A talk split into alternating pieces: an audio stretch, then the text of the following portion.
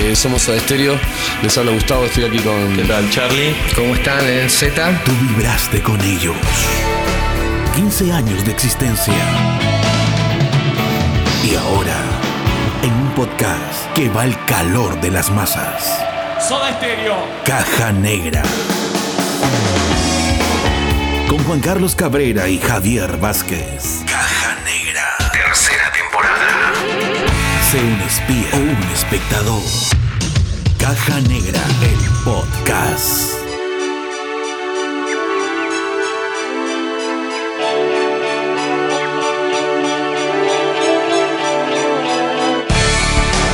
Bienvenidos al capítulo 33 de Caja Negra, un podcast dedicado a Gustavo Cerati, Soda Stereo y todo su trabajo, todo su legado, toda su discografía, proyectos y demás. Bienvenidos a este capítulo 33. Los saluda Javier Vázquez, voz vegetal, y estamos como de costumbre con Juan Carlos Cabrera Mercado, arroba fugaz volátil. Mi querido Juanca, la lista nos quedó pero muy, muy, muy, muy larga, ¿no? Y tuvimos que hacer de dos partes esta historia. Hola Javier, ¿qué tal? ¿Cómo están todos? En donde, desde donde nos escuchen. Sí, sí, sí, la lista resultó siendo bastante nutrida y ahora arrancamos a partir del año 2002, ¿no? Donde vamos a ver proyectos bastante interesantes, hay proyectos realmente muy, pero muy buenos. Hasta me atrevería a decir que mejores de los que hizo en los 80s, en los 90s y a inicios de este nuevo siglo. Y eh, también vamos a ver proyectos que, como dijimos en el capítulo anterior, estamos seguros de que Gustavo lo hizo básicamente por una cuestión amical, porque estuvo ahí una persona adecuada que lo recomendó y porque, bueno, se alinearon todas las estrellas y Gustavo pudo ser partícipe de estos proyectos. ¿Cómo has visto tú? ¿Cómo ves esta nueva lista? ¿Cómo, cómo, cómo la vislumbras? ¿Cómo, ¿Cómo te sientes tú con estas canciones? Porque ya son canciones que tienen 20 años, ¿no? O sea, ya no son canciones desconocidas, están ahí grabadas hace muchísimo tiempo. Sí, y quizás esta vez este, la lista es un poco más fácil de, tener acceso a ella y el material también. Lo que sí me sorprende y me da mucho gusto es cómo Gustavo supo eh, colaborar con proyectos tan disímiles, ¿no? Desde todo tipo de música, todo tipo de estilo, y él se adaptaba muy bien a todo proyecto que le proponían hacer. Eh, como tú dices, seguramente algunos eh, fueron pagando favores o solamente para, para, quedar bien aunque no quedó tan bien el, el, trabajo final, pero este, es sorprendente cómo se podía adaptar, cómo se podía metamorfosear Gustavo Cerati para cada colaboración, una precisamente mejor que la otra, ¿no? Así es, y eso es lo que llama mucho la atención, porque... Eh, siempre hemos leído en entrevistas, en libros, en biografías, que Gustavo Cerati siempre se acercaba a los artistas nuevos. De hecho, era como una especie de vampiro, ¿no? Siempre se nutría de sangre nueva, siempre se rodeaba de las nuevas generaciones de artistas para poder desde ahí poder vislumbrar lo que su carrera futura iba a decirnos, ¿no? Entonces, encontrarnos con proyectos, con géneros eh, a los que él no estaba acostumbrado a grabar, resultan muy interesantes, no solamente para analizarlos en, en, cuestiones como nuestro podcast, sino también a nivel de coleccionismo, ¿no? Porque encontrar eh, a Gustavo, no sé, cantando folclore, como hablamos en el capítulo anterior o ahora haciendo tango electrónico que vamos a ver más adelante es bastante delicioso, bastante nutritivo para todos los que coleccionamos este tipo de discos o grabaciones o participaciones de Gustavo. De hecho, para eso hicimos este resumen porque Gustavo no solamente grabó con Soda y con algunas bandas, sino con un montón de artistas, como ya pudieron ver en nuestro primer episodio y les agradecemos su participación a través de nuestras redes sociales arroba caja negra estamos en Instagram donde estamos súper activos respondiendo siempre sus mensajes y todo eso pero bueno ¿Con qué arrancamos, mi querido Javier? Así es, nos quedamos en el año 2001, el capítulo anterror, el, que, el capítulo anterror, iba a decir, porque verdaderamente una canción de terror, no la de Sui Generis, pero... Oye, ¿verdad? Sí, verdaderamente. Y esta vez abrimos el año 2002 con un proyecto muy simpático, ¿no? De Antonio Viravent. Antonio Viravent es un conocido actor y también coqueteaba con la música. él eh, tuvo programas de televisión como La Cueva, ¿no? ¿Y por qué La Cueva? Por su famoso padre, ¿no? Que era Morris, que tocaba en el famoso local La Cueva también de, allá en, Argentina. Y Antonio Virabén, eh, coqueteando con la música, lanza un disco titulado Cardinal, ¿no? E invita allí a la pareja del momento, obviamente, que era Gustavo Cerati y Débora de Corral. Recordemos que 2002 era el preámbulo de lo que vendría para siempre soy, ¿no? Y Antonio Virabén los invita y Gustavo, Gustavo gustosamente interpreta con él un tema que se llama Curvas, ¿no? Eh, ¿Escuchás el tema? ¿Qué te parece, Juanca, Curvas de Antonio Viravent? Oye, es un temaza porque además es como tiene esta onda eh, de los primeros años de, los, del 2000 y esa onda que le gustaba tanto a, Gustavo. Me suena mucho al Tocamet por algunos momentos porque, por ejemplo, tiene esta onda de pieza electrónica con vientos y pianos medio misteriosos, tipo una onda James Bond, una cosa así. Me, parece que es un tema bastante logrado y además tiene un plus porque ahí también participa Débora de Corral, como dijiste hace un momento. Entonces tenía el paquete completo el señor Viravent. Sí, sí, este, qué, bueno y qué simpático, ¿no? Que, que eso quede registrado. No solamente estuvieron juntos en curvas, sino que también luego ya en casa, ¿no? Que vendría en el disco Siempre Soy. Por supuesto. Eh, simpática canción, no, no, no podría decir que es oh, el tope, pero es muy agradable escuchar ese tema Antonio Viravén. Eh, lo escuchamos oh, acá en Caja Negra.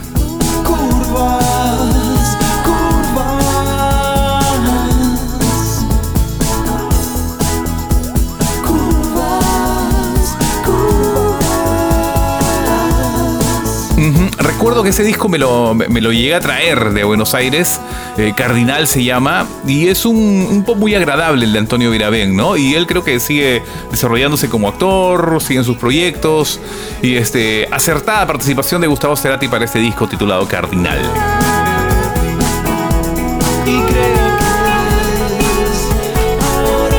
Así es, y en el 2002 también eh, Gustavo graba con Wunder, que es un músico alemán, me parece, ¿no? Sí, sí, sí, sí, ya eh, vendría a ser su segundo proyecto, ¿no? Este, porque él ya había... Con Wunder. Con Wunder, exactamente, ¿no? Con Weshen Garland, ¿no?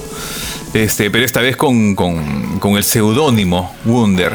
Pero esta, esta participación eh, fue muy, muy caleta, ¿no? Muy, muy inédita. Sí, de hecho es una canción que se grabó en el 2002, pero no se hizo pública sino hasta muchos años después.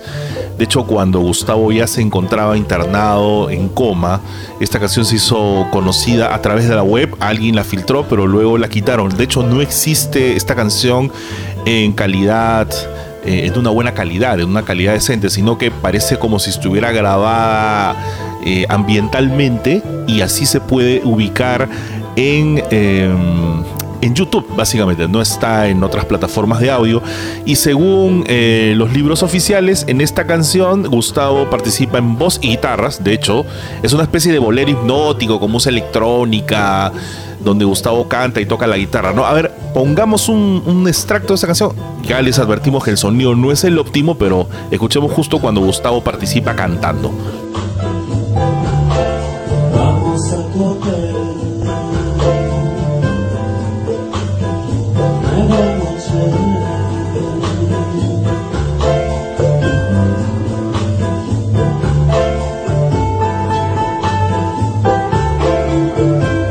Vamos a tu hotel, se llama el tema de Wunder, año 2002, y bueno, es lo que hay, el, sonido.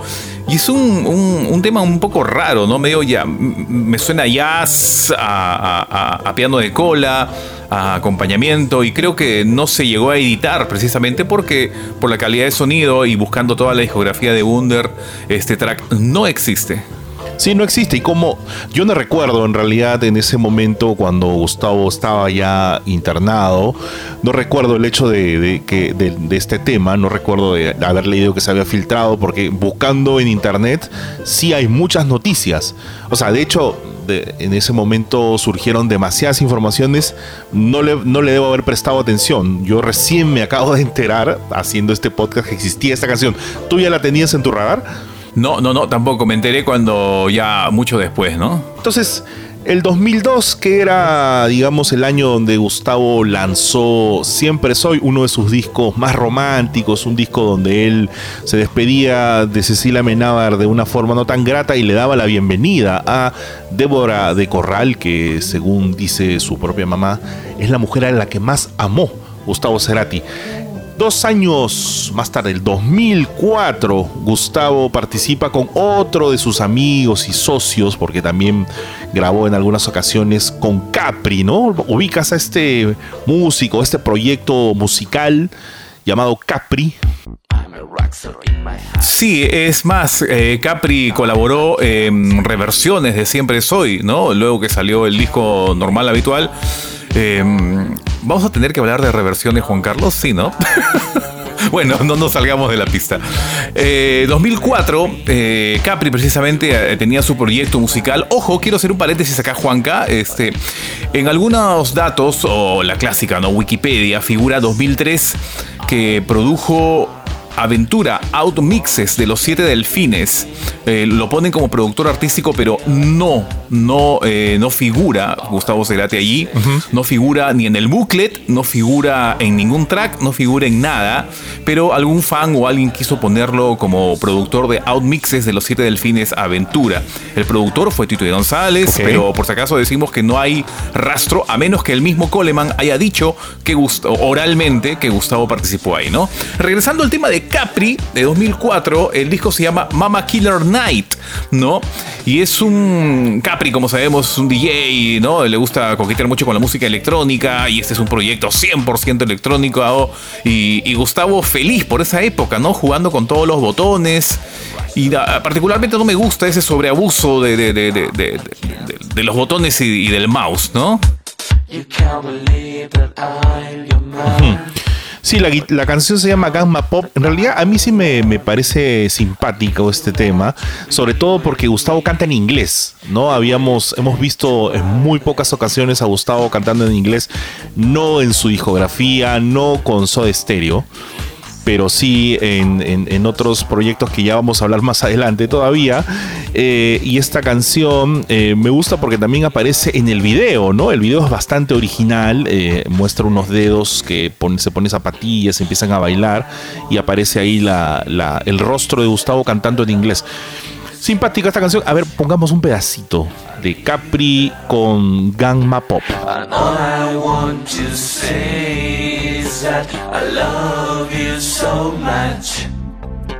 I need you like my soul. I will take you there. Allí Gustavo Cerati pone la voz, eh, precisamente. No sé, pienso que a veces sí le sale cuando canta en inglés y a veces no le sale. Para mí esta vez no le sale mucho. No le salió. Eh, no le salió mucho. Este, me hace, me hace recordar su pronunciación de eh, This is the game of seduction, ¿no? Algo así. este, y, en Gamma Killer Night no solamente hace en Gamma Pop, también hay, otro tema, ¿cierto? pone las guitarras en un tema que se llama Desierto.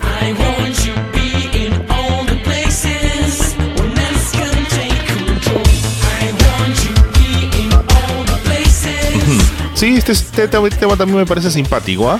No sé, a ti creo que no, no te vacila mucho el proyecto de Capri. Sí, eh, no, de, de cierto me, me, gusta un poquito más que, que Gama Pop. Capo, obviamente, ojo, tú sabes que a mí me encanta la electrónica, soy ultra fan de Chemical Brothers, Pet Boys y todo lo que venga, ¿no? Pero este, me parece, eh, hay por ahí otro proyecto que hizo más adelante que me gustó más y lo vamos a mencionar. Pero ahí está cumplidor Capri con este disco del año 2004, Mama Killer Night y la participación de Gustavo Cerati con dos temas, Gamma Pop y también Desierto.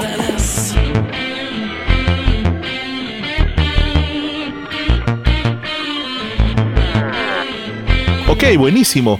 Y en el 2004 también, porque Gustavo no se quedaba tranquilo, ya lo vimos desde el año 86, Gustavo colaborando con sus amigos, con artistas nuevos, con artistas consagrados, con artistas que no tenían ni siquiera disquera. Él estaba ahí si es que el proyecto le parecía interesante. Y justamente en el 2004 graba con otro amigo de él de las épocas de fricción y eh, era alguien que ya iba a formar parte de su banda estable hasta el último show que dio en vida. Hablamos nada más y nada menos de, para mí, el mejor baterista con el que ha tocado Gustavo en toda su carrera, el señor Fernando Zamalea, que graba en el 2004 el disco Fan. A mí me parece un discazo. Este disco me parece que es eh, infravalorado. Creo que al ser Fernando un artista bastante discreto, creo que no le interesó mucho difundirlo, pero de verdad está en Spotify, escúchenlo y me parece que dentro de las canciones, ni siquiera son canciones, son temas instrumentales em, en, los que participa Gustavo, me parece que son puntos muy altos y me imagino que a ti te debe gustar porque eres fan de Samalea, de Fricción y de todo lo que ha hecho este señor. Sí, es más, tengo algunos discos de Sama eh, por allí. Y este, fan, este, este disco de 2004, eh, aciertas con, escuchar, con, que me gusta escuchar esto, ¿no? Obviamente que Fernando ahí toca el bandoneón, ¿no? Este, eh, y las guitarras las pone Gustavo, ¿no? En ese disco también este, participan más amigos de Fernando Zamalea como Richard Coleman, Fabián Bonguintiero, Charlie García, ¿no? Y acá hay tres temas, creo, ¿no? En los que participa Gustavo Cerati. Eh, primero es Arcano sin nombre, que es un funky pop, ¿no? Y Gus acompaña, ¿no? me hace recordar a Torteval, ¿no? Escuchamos un poco Arcano sin nombre.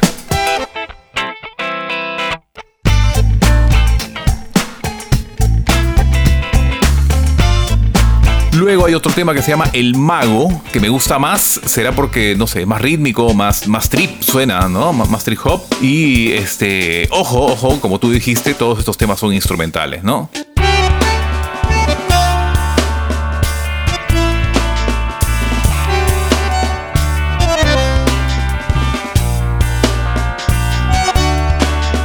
Sí, es un álbum de, yo, yo lo llamaría un álbum de fusión de rock, pop, electrónica, jazz, tango, milonga.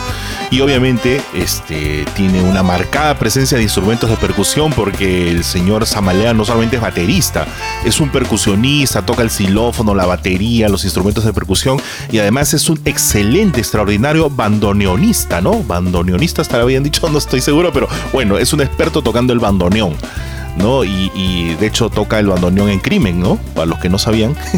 así que. Y además toca el bandoneón en el Unplugged de Charlie García. Para mí, el mejor Unplugged de la historia. Así que ahí está. Sí, em, algo muy importante que tú has dicho, ¿no? No solamente es baterista, es, es este percusionista, multiinstrumentista. Entonces le sale muy bien, ¿no? Y, y hay un tercer tema también de fan que se llama La Katana. Que también participa Gustavo Cerati acá. Estamos escuchándolo acá de fondo. Y, me encanta todos los proyectos de Fernando Zamalea porque el tipo es muy. siempre para este, haciendo cosas nuevas, ¿no? No solamente discos, participando eh, con, con, artistas que uno ni se imagina, ¿no? Y también eh, escribe y lo hace muy bien cuando narra todas sus historias, ¿no? Eh, los dos hemos leído sus libros y es un tipo muy entretenido, muy metódico, le gusta guardar muchas cosas, fotógrafo también, documentalista por decirlo así, es un tipazo Fernando Zamalea por mi madre, o sea, es increíble, ¿no? Que sí. Y además es este es motero, ¿no? Recorre el, el mundo en su moto es un tipo bastante particular, ¿no? Este, yo digo siempre que tiene la capacidad eh, fotográfica, porque además es fotógrafo, pero tiene una memoria fotográfica. Él apunta todo y cuando cuenta eh, sus vivencias lo hace con un detalle periodístico, cronológico, alucinante. Me parece un tipo muy interesante. Busquen sus libros. Tiene dos libros de crónicas de sus grabaciones más importantes, donde por supuesto está cómo hizo Ahí Vamos, cómo hizo Fuerza Natural con sus respectivas giras y también un libro fotográfico donde aparecen muchos momentos junto a Gustavo en las giras que ya mencioné un discazo, este fan de Fernando Zamalea, búsquenlo en, plataformas y les va a encantar.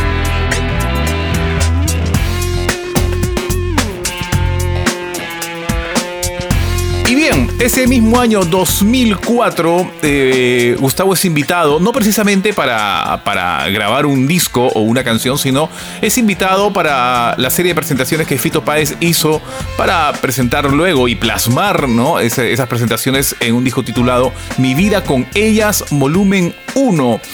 Y qué bueno, qué buena idea de que Fito Páez haya decidido registrar ese show en donde hay una interpretación brutal, brutal de Ciudad de Pobres Corazones.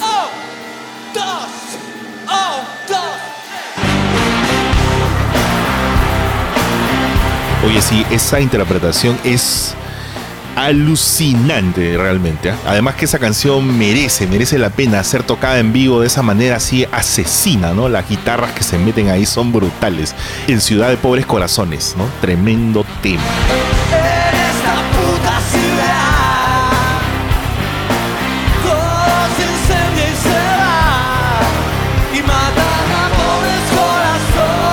Lo, bueno, lo bueno es que decide Fito Páez incluir esta versión que fue tocada en el año 99.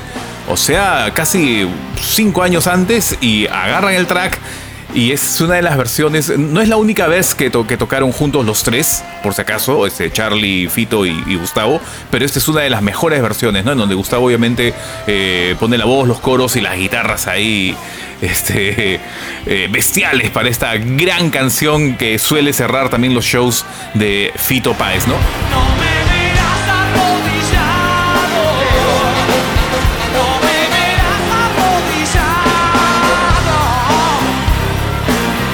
y hablando de Fito Páez, este, hacemos la invitación siempre a todos los fans, eh, si es que tienen que corregir algo de esta lista que estamos presentando, porque por ejemplo en el capítulo anterior sí se nos escapó, eh, Juanca, ¿te acuerdas? Eh, la participación de Gustavo justo con Fito Páez en un track ampliado que fue en Tumbas de la Gloria. Ah, sí, ¿no? Agradecemos a, todos los fans que nos, que nos corrigen y aumentan la lista. Ahí en la lista anterior se nos escapó una y esperemos que en esta lista no se nos haya escapado nada. de eso se trata grabar estos episodios, ¿no? Porque estamos llegando a gente que le gusta lo mismo que a nosotros y obviamente a nosotros no, o sea, no tenemos una gran cantidad de información, pero por supuesto que no tenemos toda la información o algún detalle por ahí que por ahí pueda haberse escapado y agradecemos a todos los que nos escriben siempre muy buena onda diciéndonos, oye, por si acaso faltó esto. Y en Tumbas de la Gloria, por supuesto que también participó Gustavo Cerati.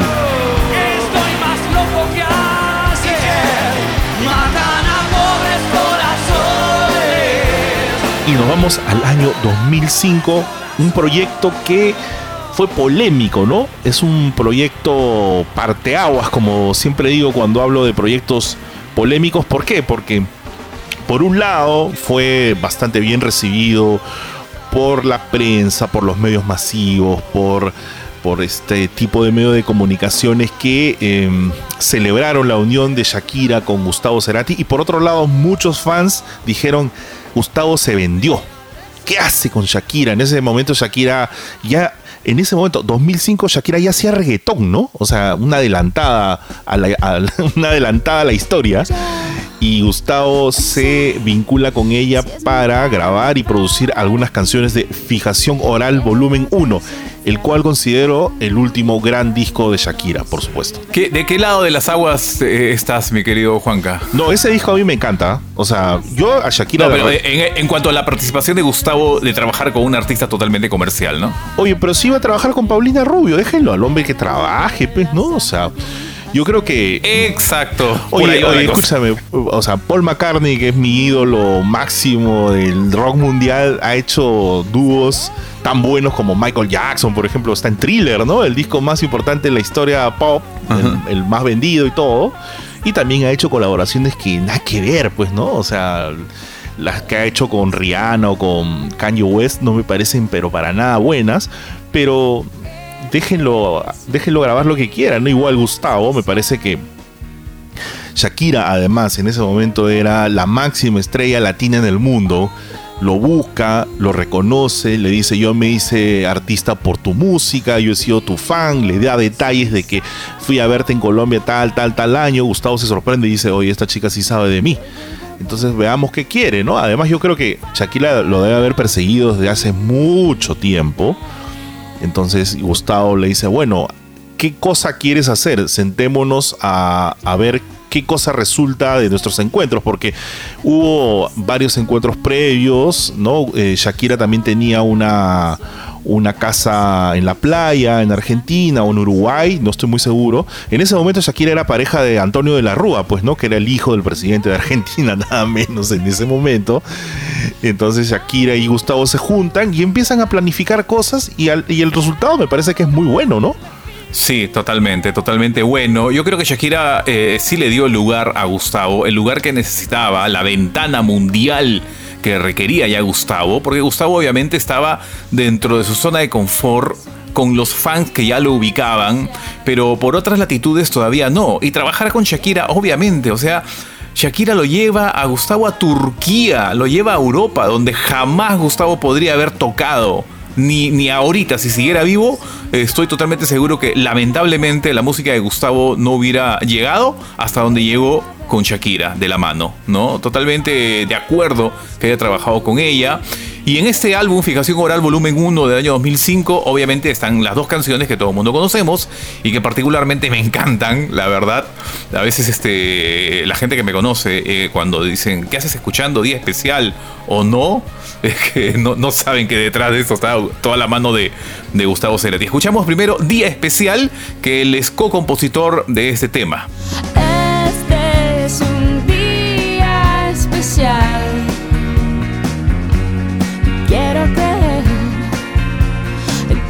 Y en ese momento, o sea, coyunturalmente hablando, en ese momento del 2005, Gustavo estaba trabajando todo lo que lo referente a, Ahí vamos. Entonces, Día Especial y la próxima canción que vamos a escuchar, que se llama No, también está involucrada la producción ahí de Tweety González, ¿no? Que era el productor de Gustavo en ese momento para la grabación de Ahí vamos.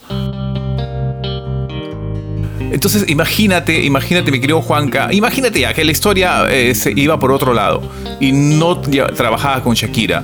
Día especial y no, tranquilamente podrían haber estado en Ahí Vamos. Escuchamos ahora No. No se puede vivir con tanto veneno. La esperanza que me Buena guitarra también de Gustavo, ¿no? Buena guitarra. No, sí, no, dos temazos. Eh, más o menos para que tengan una idea de lo importante que era Shakira en ese momento para Gustavo. Ya lo dijimos en varios capítulos anteriores. Cuando Gustavo escribió Crimen, su canción más importante como solista, la más exitosa, la que tiene más números, la que tiene más premios, la que el mundo reconoce, la que tiene el video más bacán. ¿A quién se la iba a dar en, primer, en primera instancia, mi querido Javicho? a la Shaki. Si, sí, sí, es que no.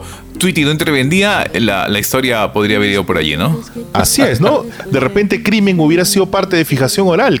Qué, loca la historia, ¿no? Pero al final eh, Tweety pudo persuadirlo y Gustavo grabó eh, Crimen para su disco. Ahí vamos, pero igual, Día Especial es una canción bien seratiana. Tiene ese sonido de guitarra, tiene esa onda, los coros de Gustavo ahí abajito, susurrando. Increíble, muy buen tema, muy bueno. Y no también me parece de lo mejor que hizo Shakira y además junto a Gustavo, qué privilegio el de ella, ¿no? Tener la posibilidad de, de llamarlo, decirle grabemos y Gustavo interesarse en el proyecto y como resultado un gran disco como Fijación Oral, donde también tiene colaboraciones, por ejemplo, con Alejandro Sanz, que está este hit que se llama La Tortura, que en el 2005 ya Shakira hacía reggaetón. O sea, el reggaetón no era lo que es ahora, digamos, un furor mundial, pero en ese momento Shakira se adelantó. ¿Cuántos años? 15 años al furor, sí. ¿no? Una, una, visionaria la señora. Y, imagínate también, a ver, ¿te acuerdas que en el Live Earth donde Shakira lo invita allá en Alemania a tocar a Gustavo, y Gustavo se olvida la letra de Día Especial, la cambia en un, momento. ¿Por qué, ¿A qué crees tú que se debe de que Gustavo se haya olvidado un poco de su propia composición? Pues eh, estás en un evento televisado donde te ven millones de personas, en un estadio gigantesco y en donde tú vas y eres, no eres la estrella que suele ser, porque en ese evento en Life Earth era Gustavo Cerati el invitado de Shakira, no era el Gustavo Cerati la estrella del rock latinoamericano, ¿no? En donde nadie lo conocía, pues. Y el estadio lleno, Tal cual. totalmente emocionante, me imagino, para Gustavo tocar allí. Fue de gala todavía. Este, y, y es totalmente comprensible, ¿no? Creo que Me hubiera gustado que siga trabajando con Shakira y haber recorrido el mundo, pero en fin, eh, en fin. Y siguió trabajando, ¿no? Ahí nomás. Yo creo que hubiera seguido, Shakira y Gustavo hubieran seguido haciendo cosas juntos. No sé, yo veo a Gustavo bastante inquieto, ¿no? Hubiera sido bastante inquieto en estos años, donde la música ha cambiado muchísimo, ¿no? No sé qué hubiera seguido haciendo realmente. Pero bueno, ese mismo año Shakira sacó la versión en inglés de Fijación Oral y también ahí Gustavo tiene una participación especial, ¿no? Sí, obviamente que también en la versión en inglés que de, de día especial, que era The Day and the Time, que ah, en el disco es como coproductor, co-compositor y obviamente también la guitarra, ¿no?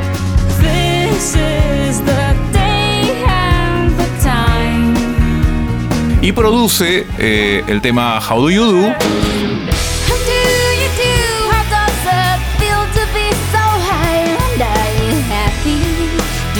y también Don't Bother. Hey, so don't bother. I won't die of this snapshot. Así es. Y bueno, si es que no has escuchado estos temas de Shakira, puedes buscarlos y ahí está Gustavo con su presencia importantísima para este disco de Shakira que tuvo una repercusión mundial, tuvo un presupuesto importantísimo, apareció en todos lados y en ese momento Shakira era la reina de la música latinoamericana. Pero así como Gustavo grababa con la estrella máxima de habla hispana en ese momento, que era Shakira, también ese mismo año, el 2005, Gustavo acudía al llamado de su socio creativo como solista, el señor Flavio Cheto, para grabar un disco absolutamente hiper anticomercial, ¿no? Eh, Eso es lo increíble de la música y, y- la decisión de Gustavo de participar o no. Este venía de participar con Shakira. Es una eh, estaba en la cumbre de su carrera y le pagaron bien.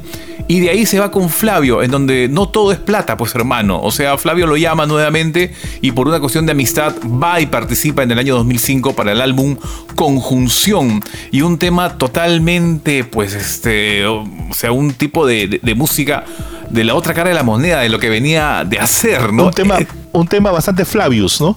y es suficiente con decir Sí, eso. muy típico, muy típico de Flavius. Él, él se encarga de hacer toda la mezcla final de conjunción, y el, eh, pero no, no sale en el crédito Gustavo Cerati, sino sale mezcla final Mr. Master. Le pone Flavius Echeto a Gustavo y dice mezcla final hecha en unísono por Mr. Master. Nada más. ¿No? Wow. Pero me parece increíble la relación que siempre tuvo Flavius y, y la actitud de Gustavo de siempre ir a cada llamado de, de, de Echeto, ¿no? A ver, lánzate una, lánzate una de esos temas, a ver, para alucinar un poco entre la comercialidad mayúscula de Shakira y este proyecto bien under, ¿no? Por decirlo de algún modo, de Flavius. ¿Cuál es la diferencia? A ver, escuchemos un poco.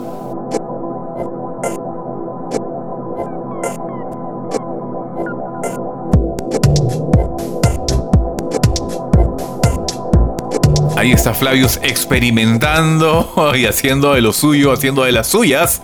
Y este, qué bien que Gustavo haya, haya participado hoy en, en conjunción. Bueno, era, que Flavius era su incondicional, ¿no? Estamos hablando que aparece en su radar tipo Col- Colores Santos, ¿no? En Colores Santos él tiene una participación importante.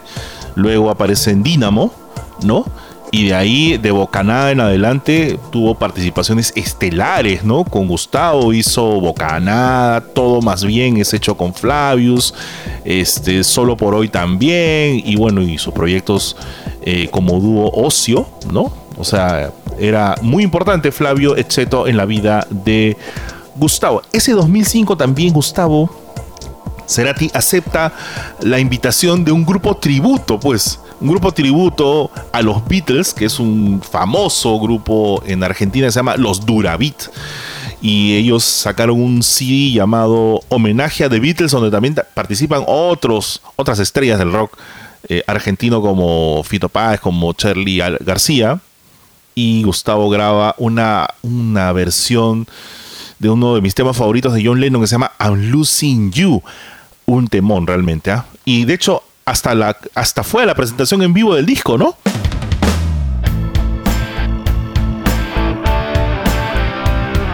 Sí, qué bueno, qué bueno. Es una muy buena versión de I'm Losing You. Este, con la voz de Mariano Leiva y Gustavo Cerati también. Es un gran dúo que hacen para, para, para esta versión. Y este, llegaste a escuchar el, el mashup que, que han hecho ahí, eh, eh, en YouTube de John Lennon con, con Gustavo Cerati. Sí, muy bueno. Parece perfecto. Muy bueno, muy bueno. Perfecto. Sí, está bueno. Está simpático, sí, está simpático. Sí, sí, sí. Y este, es, es, es loco porque este, este disco tributo también debe haber sido con un, con un presupuesto bastante limitado, pero aún así Gustavo estaba ahí, ¿no? Bueno, los Beatles fueron parte importante de su formación musical y obviamente John Lennon, pues aquí no influenciado, John Lennon un super músico y, y resulta bastante divertido e interesante escuchar a Gustavo cantando algo de Lennon, ¿no?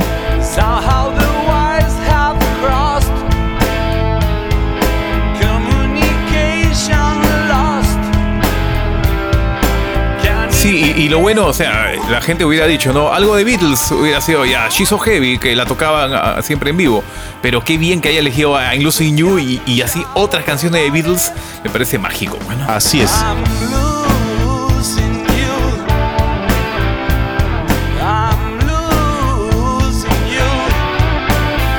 Y bueno, este próximo disco del que vamos a hablar, usted, señor, por favor, preséntelo porque es uno de sus artistas favoritos. Alforma Roja, si a ti Mar te pareció el mejor disco de Leo García, a mí me parece este de acá, Cuarto Creciente.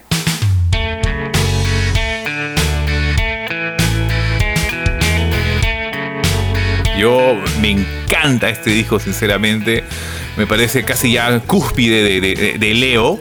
Y aquí eh, Gustavo interpreta varias canciones, ¿no? Este sí es su ahijado, siempre lo voy a decir. Creo que no hubo otro artista eh, que le pudo seguir quizás un poco el estilo, la manera hasta de cantar. Y hasta Leo García también, ¿no? Tenía una fijación ahí con Gustavo, sorry que lo diga, pero ahora último hasta se operó la nariz para parecer la misma nariz de Gustavo, ¿no? O sea... pero no me ¿En digas que no, Juanca. Es la verdad, se hizo la nariz de Gustavo Cerati, o sea... No, no lo había pensado de esa Eh, manera, pero en no fin, pues, ¿no? Leo García, sí, talentosísimo, talentosísimo. Y aquí eh, participa en uno de los temas que realmente me parece un pop eh, rechicloso, pero buenísimo, que me encanta. Y el tema se llama Tesoro.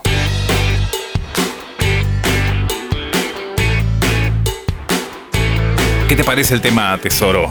Gran canción, gran canción eso, gran canción. eh, ahí tiene el sonido de Gustavo, de su sonido guitarra de Gustavo. También él aparece en el video, ¿no? Con su Telecaster GL roja, ¿no? Se le ve muy bien. Además, bueno, Gustavo quería mucho a Leo García.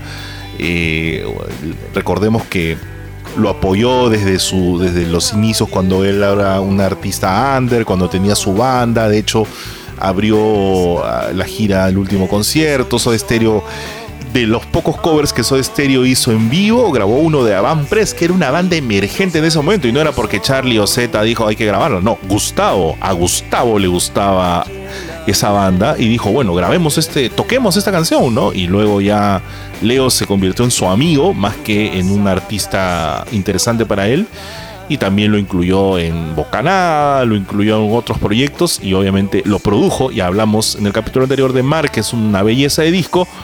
Y ahora hablamos de Cuarto Crescente, que para mí es un disco que tiene mucho más presupuesto, tiene otro sonido, hay otros invitados. Y obviamente Gustavo siempre está presente porque, como dijo Leo, era su padrino artístico. Hablas de mí y no sabes quién soy. Sí, y, el videoclip de Tesoro me parece también tan simple, pero tan efectivo. O sea, con tan poco presupuesto, qué bellezas se pueden hacer. Una idea tan básica, pero que el video lamentablemente no está de buena calidad en YouTube, pero lo veo muy seguido. Cada vez que me acuerdo de Leo García, tengo que entrar a ver en YouTube esa canción Tesoro. Este, y, me da pena que al menos acá en Perú, en esa época, no haya, no, no haya sonado en radio porque era muy, muy hitero, ¿no? Y no solamente eh, eh, es esa canción, también participa, obviamente, pone las guitarras para el tema Cuarto Creciente.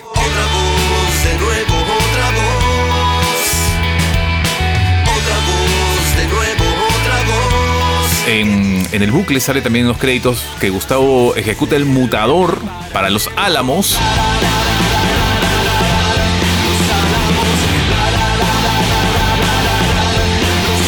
Eh, el claptomat y sonidos laptop en No Volvimos a Vernos.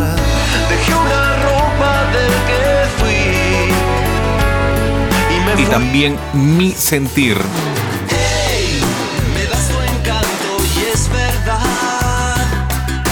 Tantas canciones en donde Gustavo participó para este disco de su ahijado eh, y quien siguió su carrera musical, Leo García, ¿no? Así es, gran, gran disco este de Leo García. Cuarto Creciente que también está en plataformas. Escúchenlo. Leo García es un artista bastante interesante. Tiene un montón de discos y tiene una variedad, una variedad muy grande de sonidos, de estilos.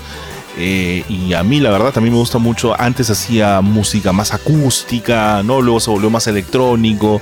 Está muy bueno. Leo García tiene una onda muy bacán y pudo grabar en grandes momentos con Gustavo Cerati.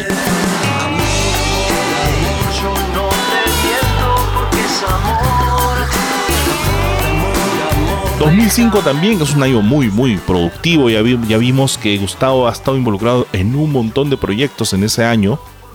También volvió a grabar con Fabiana Cantilo para su disco Inconsciente Colectivo, ¿no? Otro disco de versiones, me parece.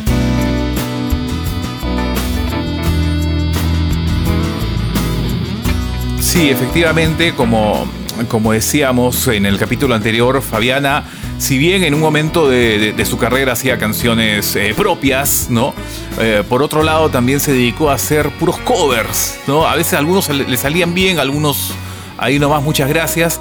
Pero Inconsciente Colectivo me parece que la disquera se invirtió bastante, ¿no? Porque no solamente hicieron el disco, que tuvo muy buena presentación, sino que también salió un DVD de, la grabación de este disco. Y acá Fabiana Cantilo eh, se atreve a versionar una de las canciones que para mí son sacrosantas dentro del, del repertorio musical de la música, de- eh, dentro del repertorio musical argentino, que es un tema de Cerú Girán y que por momentos podría decir que quizás fue o es la mejor composición de Charlie García en toda su carrera.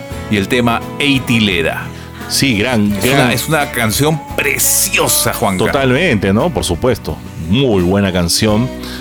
Pero esta versión no me deja a mí un buen sabor de boca, te diré. No me gusta mucho esta versión. No, no, no sé. Creo que Gustavo no, no lograba encajar bien con el estilo de Fabiana, ¿no? Ya lo dije en el capítulo anterior. eh, y aquí tampoco siento que hay esa sinergia, como cuando toca con Leo, por ejemplo, ¿no? O sea, se nota que está ahí, la cosa fluye. Aquí no, siento como que está media forzada la cosa. ¿Cómo la ves tú? Yo, bueno, acá sí discrepamos un poco. Yo sí sigo a Fabiana, me gusta la música que hace, siempre me ha gustado su timbre de voz. Eh, si bien la, parte inicial en donde partici- eh, participa ella es solamente cumplidora, creo que Gustavo, como de costumbre, sorprende, ¿no? Porque cuando uno esperaba, en la versión original, la parte donde empieza Gustavo, empieza el teclado, el sintetizador.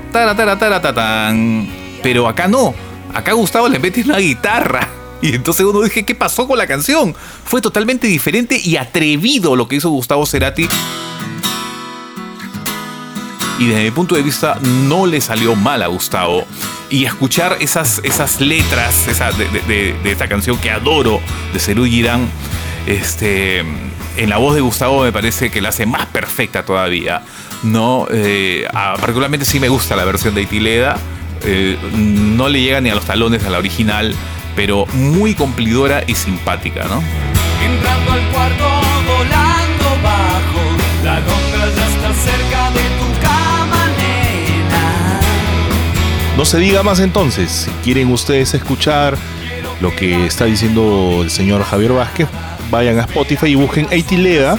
No es necesario compararla con la original porque está Gustavo presente, eso es lo, lo importante, ¿no? Lo digo yo como experiencia personal, a mí la verdad no me llena mucho, pero Eitileda es una canción hermosa. Pocas canciones como Eitileda. Quizás por eso no, no, no conecto porque para mí Cerú Girán también es como que un tótem intocable, ¿no? así que... Así que nada, 2005 también Gustavo Cerati vuelve a grabar con otros sus amigos y otro de sus ahijados, podríamos decir, el señor Leandro Fresco con un proyecto bastante particular, bastante raro, hiper, ultra, archi no comercial, ¿no? Estamos hablando de un, de un disco llamado Luz sin calor donde Gustavo participa en varios temas. Sí, sí, sí, sí, eh, participa en varios temas, eh, eh, sobre todo en las guitarras que pone él, ¿no? Este, hay un tema que se llama Lejos, que es un, tema medio ambient oscuro, ¿no? Este, por decirlo así. Otro tema que se llama Laptop Granja, que también es un tema tipo ambient, como lo decimos, tipo ocio, ¿no? Y el tercer tema es El domingo pasa por la ventana. Es un tema que dura nueve minutos. Que me hace recordar un poco al, tipo de- de música que hacía para la película Más Bien.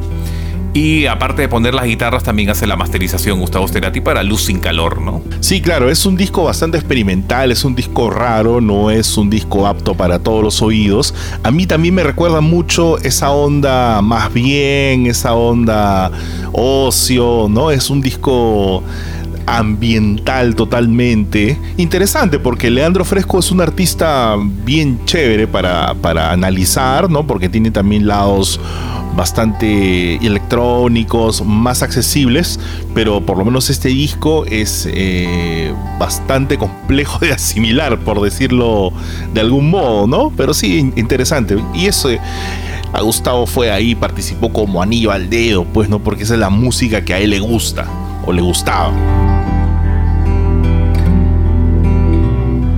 Y eso, y eso, mira, 2005, ¿ah? pre ahí vamos. O sea, él seguía coqueteando con la electrónica sin ningún problema. Tal cual, o sea, eh, iba al estudio y se ponía el amplificador al mango con las guitarras, pero seguía jugando con las laptops, ¿no?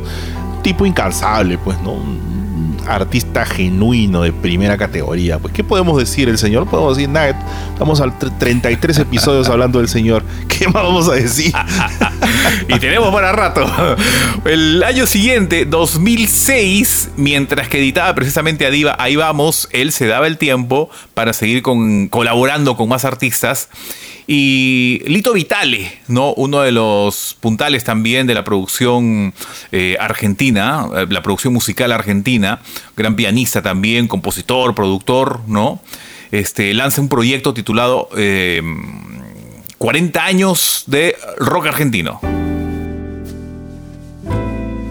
Sí, el disco Escúchame entre el ruido, que tuvo un par de volúmenes si no me equivoco, y reunió un montón de artistas argentinos, todas figuras importantes, haciendo versiones también de bandas, solistas y discos importantes en la historia del rock argentino, que es uno de los más importantes de habla hispana.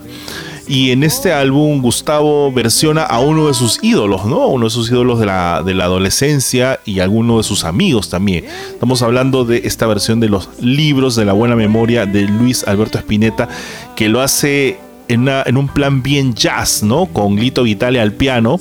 Momento extraordinario para mí, ¿ah? gran versión, así, pero un tema altísimo. Y entre los libros de la buena memoria. Yo me imagino la situación, ¿no? Lito Vitale haciendo su proyecto, obviamente en este en el volumen 2 aparece Gustavo Cerati porque son dos volúmenes como tú lo has dicho. En este volumen 2, eh, imagínate, en un mismo disco al lado del Indio Solari, ¿no? El Indio Solari hace El Salmón, Isabel de Sebastián, Adrián Darielos, Lizarazu, Gieco y más. Y, y me imagino la situación de Lito Vitale diciéndole, este, Che Gus, vení, ya. ¿Qué tema escoges del repertorio musical argentino? Ni preguntarle. Obviamente que agarró algo de Spinetta, de Invisible, ¿no? Y este, los libros de la buena memoria, sabes, tú escuchas y por momentos es la voz de Spinetta y por momentos es la voz de Gustavo. O sea, tal cual, ¿no? Yo lo percibo así. ¿Qué sombra extraña te ocultó de mi niño? Sí, no hay, no, hay, no hay mucho que decir de esta versión. Es una versión bastante parecida a la original, aunque es, yo creo que le dan un plan más jazzy, ¿no? Es más, más yaceada. Y la interpretación vocal de Gustavo, 200 mil puntos, ¿no? Está muy bien cantada, muy bien interpretada. Y obviamente Lito Vitale, un genio en el piano.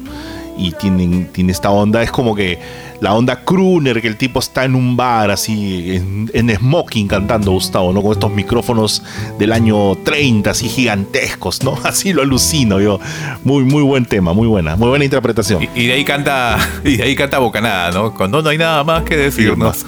Muy bueno. Bueno, si ya había hecho, si ya había hecho Bajan y también Cementerio Club, obviamente que tenía que venir los libros de la buena memoria, ¿no? O sea, eh, más que descubierta su pasión por, por eh, Luis Alberto Spinetta y buena canción del año 2006. No volverías a triunfar en tu alma. Pero ese mismo año también este, grabaría nuevamente con Wonder. Oye, sí, Wunder, ¿no? Es un tipo que me parece que descubrió escuchando, o sea, él compraba pues ya cantidades industriales de discos y parece que se puso en contacto con él y surgió una amistad, ¿no? De hecho ya hablamos de que aquí en, en Lima cuando, cuando Soda Stereo tocó en, en el Estadio Nacional para la gira Me Verás Volver, Gustavo se enteró de que Wunder estaba en Lima. ¿No? O no sé si se enteró aquí o ya habían hablado previamente, pero se hizo un show particular para Gustavo, ¿no? Cerraron una discoteca, un bar, y Gustavo fue a escuchar a Wunder, ¿no? O sea, fue el ocaso, o sea, alinearon todos los planetas. Wunder y, Gustavo, y Cerati se encontraron en Lima y ahí armaron una fiesta, ¿no? Y aquí Wunder utiliza su otro alter ego, ¿no? Para grabar su otro nombre artístico. Wechel Garland, ¿no? Eh, tal como lo habíamos mencionado en un capítulo, en el capítulo de Ahí Vamos, Gustavo había casi vivido un mes en Alemania para poder trabajar junto a él y en los créditos de este disco que se llama Easy, ¿no? Eh, Gustavo Cerati figura como Guitar Bass Sounds Loops, ¿no? Eh, es lo que hizo Gustavo en, en este disco, principalmente en tres temas, ¿no? El, el primer tema que se llama Stones, que es un tema muy, muy popero, ¿no? Tipo, yo escucho este disco tipo Moby, ¿no? Como, como si fuera Moby haciendo más bien, ¿no? Y la guitarra clásica de Gustavo Cerati, ¿no? You say you can't stop, can't come down, still running away. También participa en, en canciones como Waves.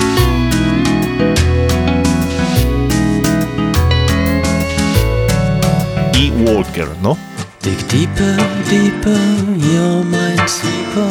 It's sweeter, cleaner, enjoy the dinner.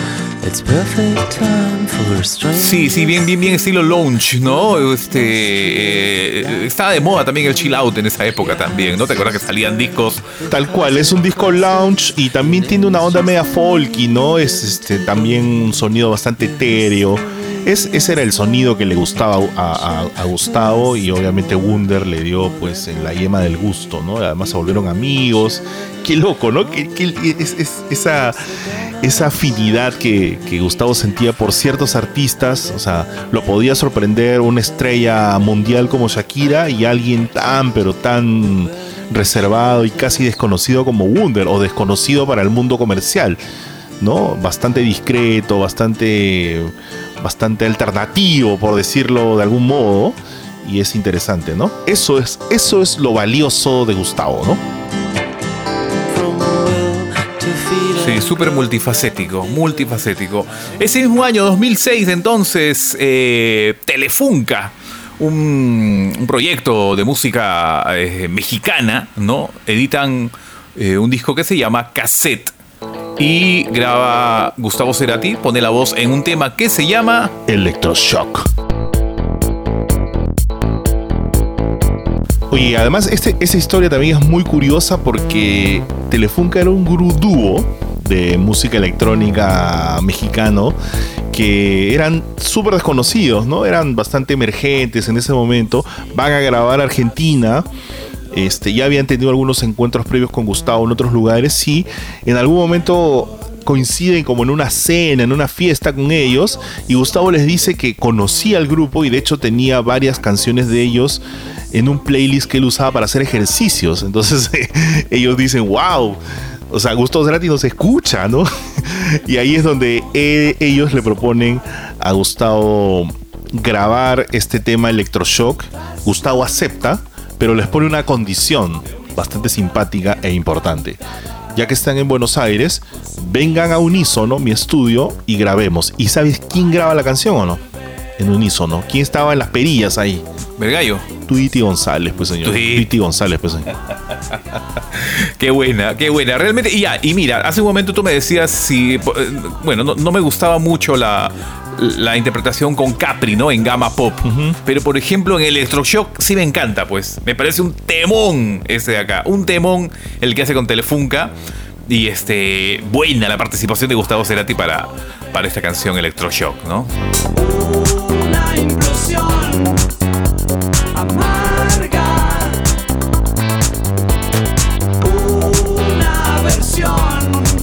Y además Gustavo aparece en el video, ¿no? Con un look bastante ahí vamos, con sus lentes negros grandotes, su camisa negra, ¿no?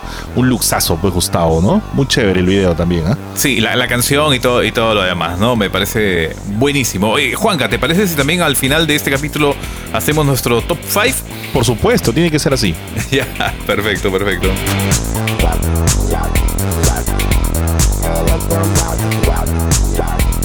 2007, año importante para nosotros, grabado a fuego, como dicen los argentinos. 2007 significó el regreso de Soda Stereo, la momento inolvidable en la vida de todos nosotros. Moriremos con ese recuerdo vivido, lágrimas y alegrías en ese octubre del 2007 que fue el regreso de Soda Stereo, pero también Gustavo se daba tiempo para grabar con un montón de artistas, ¿no?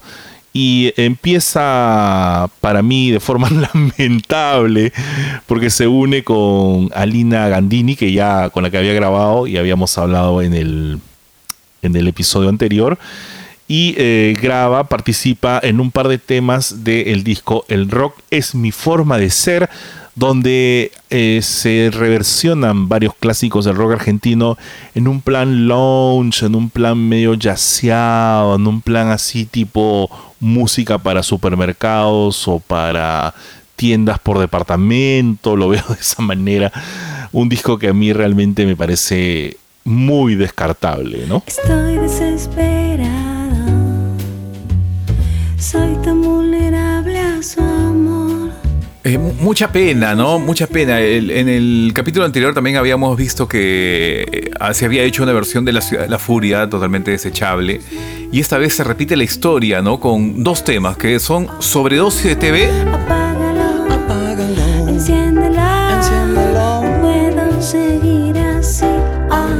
¿Por qué no puedo ser del Jet Set? A ver, ponte, ponte, ponte un pedacito de Jet Set, a ver, para escuchar, porque de repente la gente no ha, no ha, no ha, no ha escuchado mucho esto, para que vea que no estamos rajando porque somos malos, sino, a ver, ponla, ponla. Es el sueño de mi vida. Que una mujer me espere en la colina. Labios prohibidos, vestido escotado. Ah, Yo con mi auto. Entonces, eh, ahí está, pues, ¿no? Creo que fue. eh, si bien las intenciones de Alina Gandini y Hotelera, que es este el proyecto que ella hacía, y obviamente que Gustavo no le iba a decir no por seguramente la relación amical que tenían también, a Gustavo le podría haber parecido simpático hacer esas versiones, pero creo que no fueron de su gusto, creo, me atrevo a imaginar, ¿no? Este, ahí está, pues, y ahí quedan, quedan los discos. Sin embargo, también ese año, Gustavo grabó una de sus colaboraciones más famosas e importantes, porque se une con este proyecto llamado Bajo Fondo, que es batuteado nada más y nada menos que por Gustavo Santaolalla, el Mesías del rock latinoamericano, el que hizo su documental donde solamente habló de sus trabajos. Mentira, eso es una broma, ¿no? No, Gustavo Santaolalla, un tipo increíble, y tiene este proyecto llamado Bajo Fondo. Eh, grabó en el año 2007 un álbum llamado Mar Dulce y Mar Dulce tiene un single muy importante que se llama El Mareo y ahí Gustavo participa en la voz.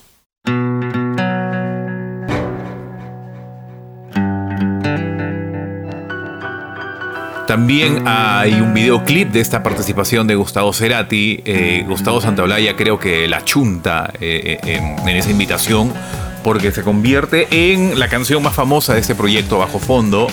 El Mareo me parece también una preciosa canción, la letra, la manera y el tono con el que canta Gustavo, un tono totalmente bajo este, y creo que hasta muy difícil de interpretar en vivo. eh, una joya de canción, una preciosidad de canción, este El Mareo del año 2007, ¿no? Avanzo y escribo, decido el camino,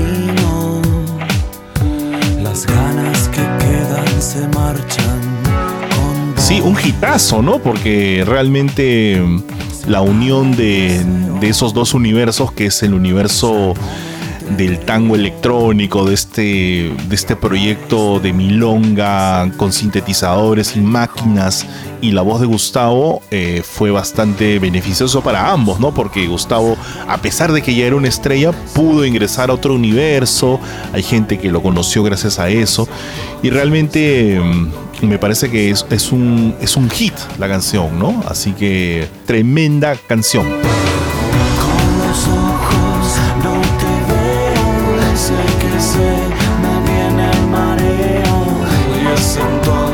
Así es, ese mismo año, 2007, en pleno reencuentro con Soda Stereo, eh, se daba el tiempo para participar y apoyar a Emanuel Jorviliur, aquel, de, aquel participante también de Ilya Kuriaki, el de Valderramas, para el disco Mordisco y un tema también muy bello que se llama 19. Nena, 19 son tus años y tu colección. Sí, una de las mejores, para mí, una de las mejores colaboraciones que ha tenido Gustavo. Además, eh, él era muy amigo de Manuel, ¿no? Ha podido también tocar en vivo con él. Y, y Emanuel siempre demostró un fervor muy grande por Gustavo. Además que la conexión que existe entre Gustavo y Emanuel Jorbeliur va hasta las épocas de Soda Stereo en el año 85 cuando se edita Nada Personal, porque adivina quién es el que hizo estas fotos de Nada Personal, donde están estos edificios, el sujeto este misterioso con los lentes, con la foto y los guantes de cuero, ¿no? Que están sosteniendo la foto de los tres. ¿Quién crees que es? El señor Eduardo Martí, fotógrafo famosísimo argentino que ha hecho fotografía a un montón de artistas, ha colaborado con un montón de revistas y medios gráficos. Él es el papá de Manuel Jorbeliur. El mundo chico, el mundo chico y, y, bueno, la historia y el destino se escribió de esa manera. Pues nena, lo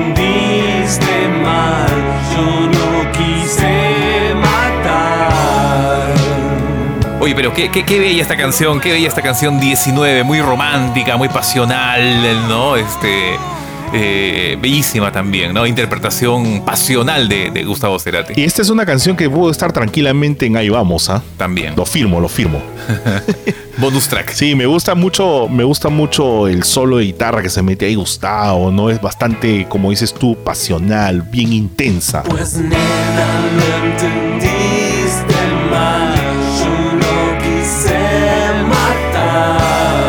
2007 continúa Gustavo colaborando en, este, en esta lista que estamos haciendo, segunda parte, eh, para un grupo que se llama 202.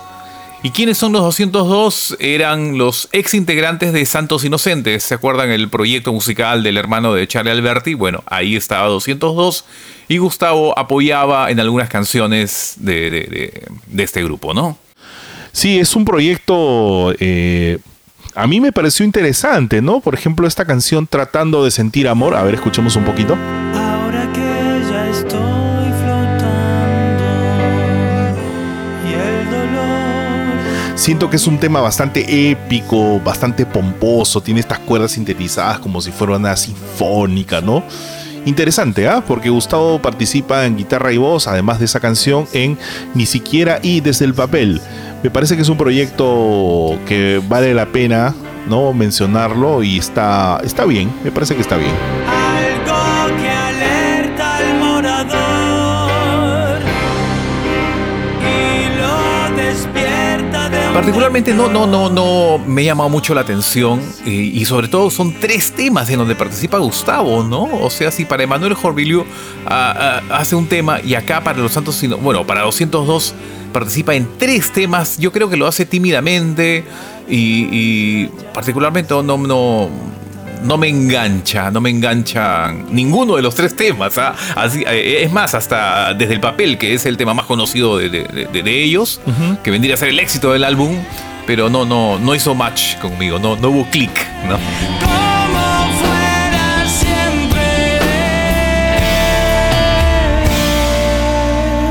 Si no hiciste match con 202, imagino que con la siguiente canción, que es del proyecto Demente, tampoco hiciste match. No, aquí sí, aquí sí. Acá se, suena diferente. Demente, que este. El vocalista creo que era de Animal, ¿cierto? Hoy soñé el tiempo en gotas. Claro, Andrés Jiménez es un, tipo muy respetado en la escena musical argentina, sobre todo en la escena del metal y la escena del rock duro, ¿no? Él después de, que Animal se desintegrara, hizo este proyecto llamado Demente, donde invitó a Gustavo Cerati para ser parte del, te- del tema Sueño en Gotas. Una canción bastante bacana, a mí me gusta. A ver, escuchemos un poquito. de batallas recorridas,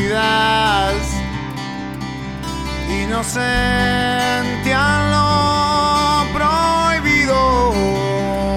Sí, a mí también me gusta. O sea, mira, a pesar de ser casi un estilo eh, similar al de 202, Sí. ese tema sí me parece muy simpático. Y a pesar de que la canción aparece como un bonus track, ¿no? O sea, en la lista final, eh, Sueño en Gota se llama el tema. Y sí, sí, sí me gusta mucho la interpretación de ambos, ¿no? Del vocalista de Demente y de Gustavo. Yo creo que, ¿sabes qué? cada vez que Gustavo participa en un, en, un tema cantando, o sea, eh, realza la canción. No sabes cómo le da un nivel impresionante. O sea, canta uno y aparece Gustavo y, no sé, me parece demoledor. Demoledor siempre, ¿no? Arrollador. Caminamos mil cornisas sin temor a las. Es que el color, el color de su voz es espectacular, ¿no? O sea, el- el- la voz de Gustavo es suprema, entonces va y pone en orden todo lo que está ahí. Sí, Demente Sueño en Gotas. Y luego vendría ya en el año 2008, se va de viaje Gustavo y participa en un gran proyecto musical. un gran proyecto musical con un montón de gente importante involucrada, ¿no? Eh, batuteado, por supuesto, por el señor Roger Waters, del cual no tenemos que decir nada porque ya todos sabemos quién es. Y eh, Gustavo viaja a Estados Unidos junto a Pedro Aznar eh, y graban este tema que se llama The Child Will Fly, ¿no? Eh, que es un tema que se mantuvo inédito durante muchos años. De hecho, Gustavo grabó un solo que luego fue eliminado para poner el solo de Eric Clapton, ¿no? Gustavo creo que habla de eso y dice, bueno, pusieron el solo de Eric Clapton, no tengo nada que decir, ¿no?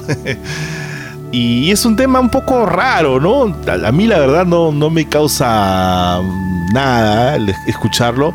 O sea, es quizás el último proyecto en el que se involucró Gustavo, en el que, que se hizo público, porque se hizo público cuando Gustavo ya había muerto, me parece, ¿no?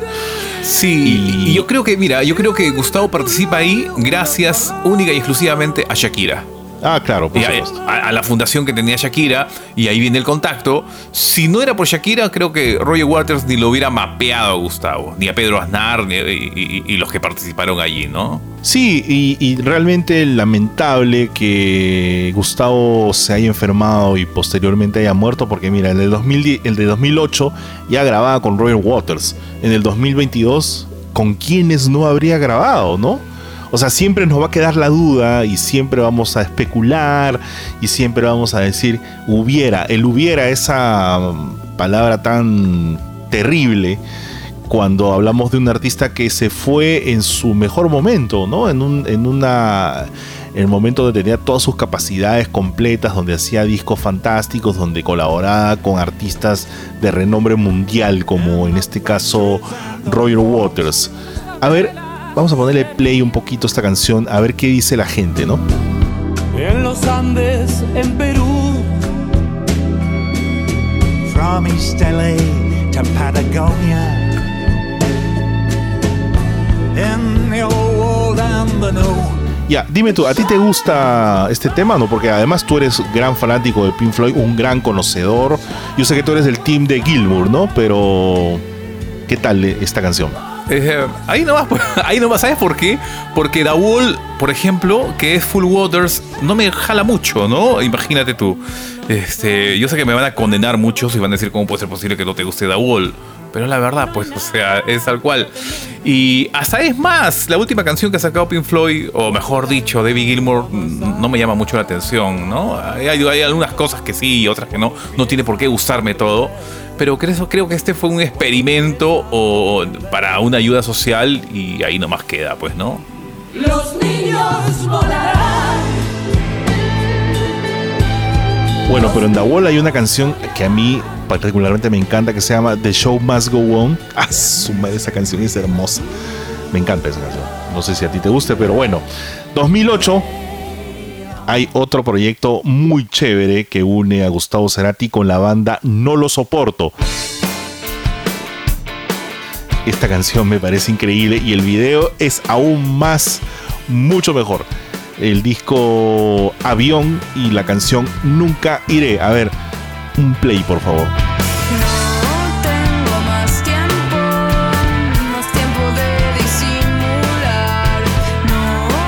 Ah? Buena canción, ¿ah? Me gustó a mí. La, la verdad que sí, la verdad que sí. Mira, uno, no lo soporto, me parece un nombre re original. Total, Qué total. buen nombre de grupo, realmente, que Sí, le diga sí, sí. no lo soporto. Compro, compro, compro, compro. Sí, exacto. Este, toma mi dinero y lo compro. ¿no? Y, y es- me, me hizo recordar mucho, por ejemplo, había un grupo en México que se llamaba Los Humildes. Y cuando Gustavo fue con Soda Stereo en el 88, él dijo, me encanta que ese grupo se llame así, Los Humildes. Y fue una frase que Gustavo la siguió utilizando hasta creo que una vez se puso un polo con esa frase. Y ahora no lo soporto, me parece que va por esa onda, ¿no? También me parece re original. Y es más, este grupo, eh, Spinetta fue quien fue su padrino. O sea, ¿de qué estamos hablando? ¿No? Claro. Y Gustavo pone la voz en este tema, Nunca Iré, eh, un tema agradable, pegadizo, totalmente popero. ¿no? Eh, me parece acertada la participación de Gustavo. Y no solamente en ese tema, eh, también hay un tema que se llama Avión, en donde también está Gustavo Cerati.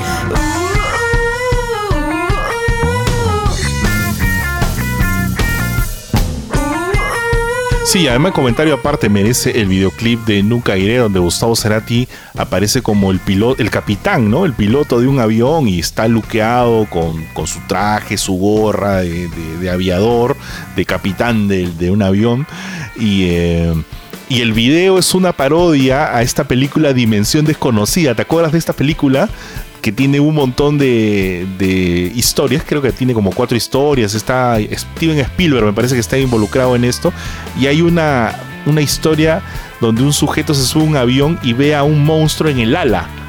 No sé si recuerdas eso. Sí, por la ventana, claro, exactamente, exactamente, Ya, ¿no? Es, una, es una parodia a esa, a esa historia y me parece graciosa porque sale Gustavo cantando con la vocalista de, de No lo soporto. Gran tema realmente, me gusta mucho. Sí, y justo este, coincidentalmente, ¿no? Gustavo utiliza los lentes de aviador, que también había comenzado a utilizar en Ahí vamos, ¿no? O sea, estaba dentro de su look. y, y aparte de, de, de- de memorar, de rememorar a esta, a esta película, a mí me hace recordar también un poco a- al videoclip de Learning to Fly de Foo Fighters, ¿no? Mm, claro, claro, está hecho, está hecho también en un avión, ¿no? Pero tarde o temprano, Pero bueno, gran canción. eh, eso fue el 2008. Un año después, Gustavo Cerati eh, se une a, una de las voces más emblemáticas de la música y del folclore argentino a nivel mundial, que ya le hemos mencionado en el capítulo anterior. Hablamos de eh, Mercedes Sosa, un emblema argentino que ya Mercedes Sosa en sus últimos años se dedicó a grabar eh, este tipo de discos invitando a figuras que no necesariamente hacían lo mismo que ella. Hay una colección de discos que se llama Cantora y Gustavo Cerati participa en el segundo volumen cantando nada menos que Zona de Promesas, la canción que Gustavo le compuso a su mamá, a la señora Lillian Clark. Hermosa la interpretación, ¿ah? Mamá sabe bien, perdí una batalla. Hermosa la interpretación y la historia, ¿no? Mercedes Sosa siempre tenía un coqueteo muy grande con el rock. eh, recordemos eh, desde las primeras los primeros covers que hacía de, su- de Sui Generis, Claro. ¿no? Eh, interpretando en vivo cuando me empiece a quedar solo. Después Alta Fidelidad que hizo con, con Charlie García. Y yo, Ah, ese disco es lindo, ¿ah? Uf, bellísimo. Y, y a Mercedes siempre le he creído sus interpretaciones de pop rock o lo que haga. A mí siempre me ha gustado cómo canta y cómo siente la música eh, la negra Mercedes Sosa. Y en el clip del detrás de, de- cámaras de la grabación de esta canción, precisamente Mercedes dice lo mismo que tú dijiste minutos antes, ¿no? Cuando Mercedes escucha a Gustavo le dice, pero qué bella voz que tienes, ¿no? Qué, qué- qué- qué sentimiento, qué alma. Tu voz es muy preciosa, le dice a Gustavo. Gustavo como que se, se, se inhibe, ¿no? Y le dice, no, y eso que estoy mal de la voz, ¿no? Y, Mercedes Sosa le aconseja, oye, pero tienes que hacer gárgaras de bicarbonato de sodio, yo te lo digo como, como, ¿no? como vieja experta que soy. Y Gustavo toma el consejo, me parece muy, eh, muy tierna, eh, muy tierno ese momento eh, de grabación y sobre todo para esa canción, no son de promesas que si bien se la compuso a su madre, esta vez Mercedes Sosa podría hasta haber hecho el papel de ella, ¿no? Los arreglos también me parecen muy bien hechos, muy buena versión eh, de Zona de Promesas.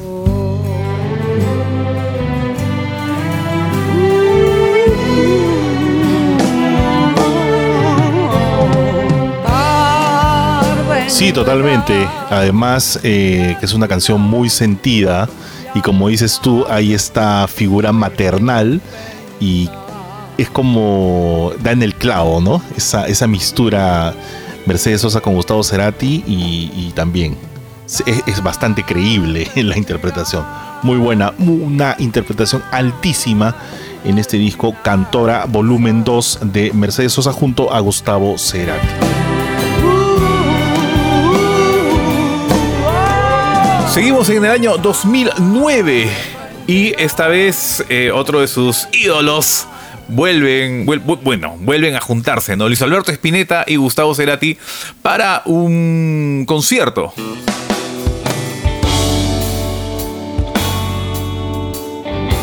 Las Bandas Eternas, que fue un show que hizo Luis Alberto Spinetta para celebrar sus 40 años de trayectoria, donde se reunió con casi todos los músicos con los que grabó desde el inicio de su carrera hasta ese momento, además de muchas estrellas del rock argentino, entre ellas pues Gustavo Cerati, con quien hace dos versiones, ¿no? Una de T para tres, que es de Soda Stereo, Las tazas sobre el mantel. y la otra de Bajan,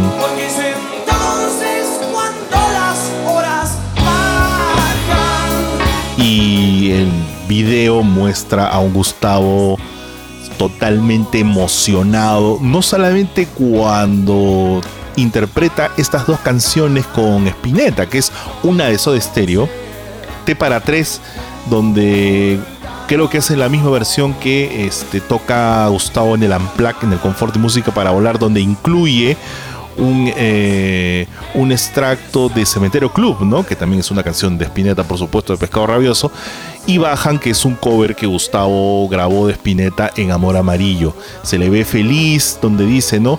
Si hay un sueño cumplido, es este, dice Gustavo, ¿no? Y corre a abrazar a, a Luis Alberto Spinetta, que también le profesa un cariño muy, muy grande, ¿no? Sí, sí, sí, se le ve como un niño emocionado, ¿no? De cumplir ese sueño. Y a ver, acá viene la pregunta. ¿Tú crees, eh, sabiendo cuánto Gustavo adoraba a Spinetta, ¿tú crees que le haya ardido o le haya dado una tremenda envidia eh, saber que Spinetta grabó un disco a dúo con Fito Páez y no con él? Pero creo que en ese momento eh, Gustavo no era tan parte del, del núcleo de Spinetta, ¿no? Porque este disco, La La La, me parece que es el disco de Spinetta con Ujú. Fito Páez, ¿no? Sí. Ese es un disco que fue grabado en los 80 me parece, ¿no? Sí, exacto, finales de los 80. Ya, en esa época, pues Gustavo con Spinetta no tenían esa complicidad como, como la tuvieron pues en, en- en- en el año 2000 o a partir de la aparición de Amor Amarillo, me parece, ¿no? Yo no creo que, no, no creo que haya habido ah, este tipo de sentimientos negativos de Gustavo hacia Spinetta. De hecho, hay otras tomas de, de- las bandas eternas, que es un show extenso que dura más de cuatro horas, es espectacular, me, me- me- me- me parece hermoso. Espero algún día conseguirme el box set porque es carísimo, tiene DVDs, CDs, un libro, es hermoso a nivel físico. Eh, y hay una parte, este, hay muchas partes donde está tocando Spinetta con su banda y Gustavo está como parte del público cantando, bailando y se le ve como un fan a Gustavo, ¿no? Eso me parece chévere. Babeando, estaba babeando. Tal cual, tal cual. Este, ahora, hace, hace un rato hablábamos del hubiera, ¿no? ¿Qué hubiera pasado? ¿Te imaginas entonces el disco soñado a dúo con Spinetta y, y- y Gustavo Cerati? Qué sueño, ¿no? Sí, no, más que, más que un disco, yo creo que también por ahí hubiera podido salir una canción, al menos, ¿no? O algo, una colaboración de esa manera, porque no era la primera vez que, Gustavo y, y Spinetta participaban en vivo en conjunto, ¿no? Ya lo habían hecho en varias ocasiones. De hecho, hay hasta videos de Seguir viviendo sin tu amor, donde también Gustavo participa ahí con- junto a otros músicos. Luego lo invitó en, al cierre de la gira Ahí vamos, me parece que lo invita, ¿no? Este concierto gratuito también aparece ahí Spinetta con él, si no me equivoco. Y luego ahora en las bandas eternas, ¿no? Así que cualquier cosa hubiera pasado, ¿no? Hubiera sido genial. Buscando descifrar. Sí, bien, bien, bien. Estamos en el capítulo de colaboraciones de Gustavo Cerati como compositor, productor, cantante, guitarrista, etc, etc. Y si bien no fue esta participación para un disco, precisamente fue solamente para una, una participación en vivo, esto se plasmó ya en, en- en- un disco en sí, ¿no? 2009, continuamos entonces y viene Sebastián Escofet. Sebastián Escofet eh, y lanza un disco Núcleos. Sebastián Escofet es un compositor de, de bandas de sonido para películas, ¿no? Y allí participa Gustavo Cerati. Dentro y fuera del mundo. Así es, Gustavo participa cantando en Núcleos, ¿no? Presta su voz ahí. Y es un disco medio ambiental, medio electrónico, ¿me entiendes? Esa onda así bien, bien, este, bien etérea, ¿no?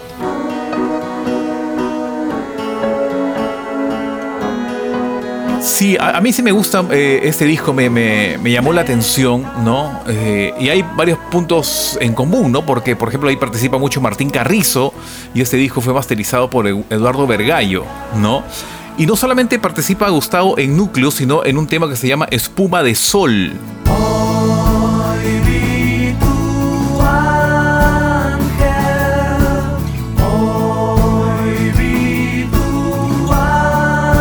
Gusta mucho, eh, me, gusta mucho ese estilo, ¿no? Tranqui, pacífico, o sea, que, que transmite, o sea, se llega a sentir la música. Y, y nuevamente yo digo, ¿no? Cómo Gustavo puede participar en todo tipo y todo estilo de canciones, ¿no? Este, yo creo que es acertada la participación en estos dos temas del disco Núcleos de Sebastián Escofet.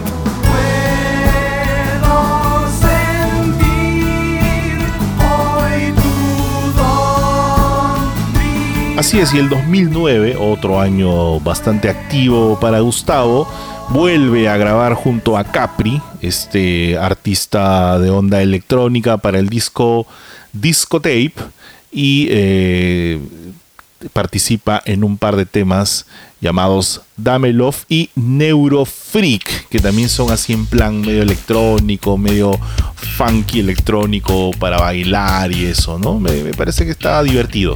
I don't want you, I want your friends. They are so Sí, yo lo siento, pero eh, no hago match con Capri, ¿ah?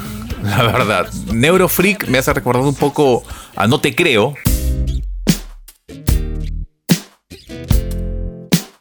¿No? Eh, dentro de ese estilo.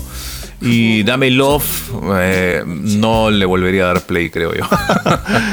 Ok, 2009 también reúne a Gustavo con Fernando Nalé. ¿Quién es Fernando Nalé? El bajista de su banda desde Bocanada, ¿no? Y él eh, graba un disco llamado Forma y Gustavo participa en la producción de este álbum. Sí, y es más, yo me imagino la situación, ¿no? Fernando Dalé le habrá dicho, ¿no? Oye, Gus, ya pues, ven a grabar. Ya has grabado con Leo, con Fresco, con Echeto. Ahora me toca a mí, pues con Samalea. Ahora es mi turno, ¿no? Y, Forma, este, es un disco simpático de, de, Nalé, ¿no? Eh, Gustavo hace la producción del disco. Y la portada es como de una revista, ¿no? De, no sé, una revista tal cual. Y cuando Fernando Nalé presenta este disco en vivo, obviamente que Gustavo lo acompaña y Gustavo canta imágenes retro. ¿No? Eh, es una buena versión. Creo que vendría a ser ya la última versión de imágenes retro para la historia, ¿no? Que, que- que tocó. Y este, yo creo que no solamente hizo la producción, sino que también fácil habría metido por ahí más que una guitarra, ¿no? Es un pop light el que hace. Seguramente, claro. Eh, efectivamente, Nale, ¿no? Quiero Interesante, ¿no? Porque además Gustavo siempre acudía al llamado de la gente que estaba en su círculo más íntimo, por supuesto.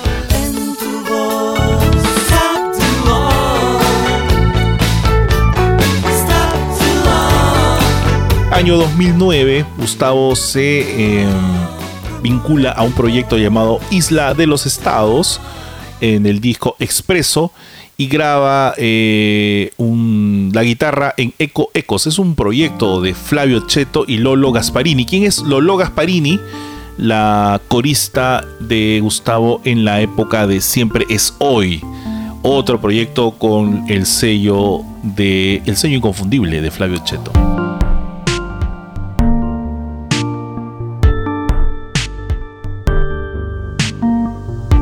Me parece, eh, eh, creo, no hemos hecho todavía el tabulado, no hemos ah, hecho un arqueo, ¿no?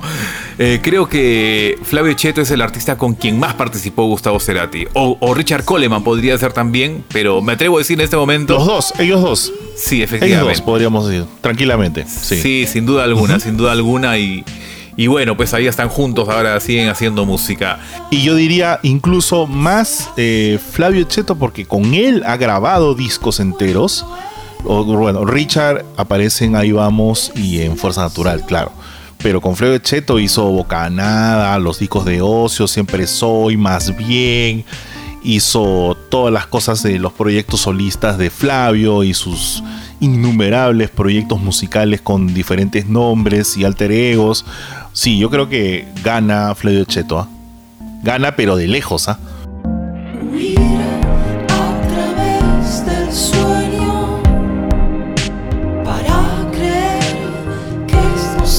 Sí, ahí está, pues, ahí está. Bien, el año 2010 eh, nuevamente eh, acudiría al llamado de la colombiana Shakira para hacer el disco Sale el Sol. Si sale el sol ya es un disco un poco raro. Me acuerdo cuando me lo mandaron, la disquera me lo mandó y de frente puse las canciones en donde participa Gustavo, en donde este, tiene esta onda con ella, eh, que son tres canciones me parece, Mariposas. Tu boca y Devoción, pero no tienen el nivel que tenía en Fijación Oral.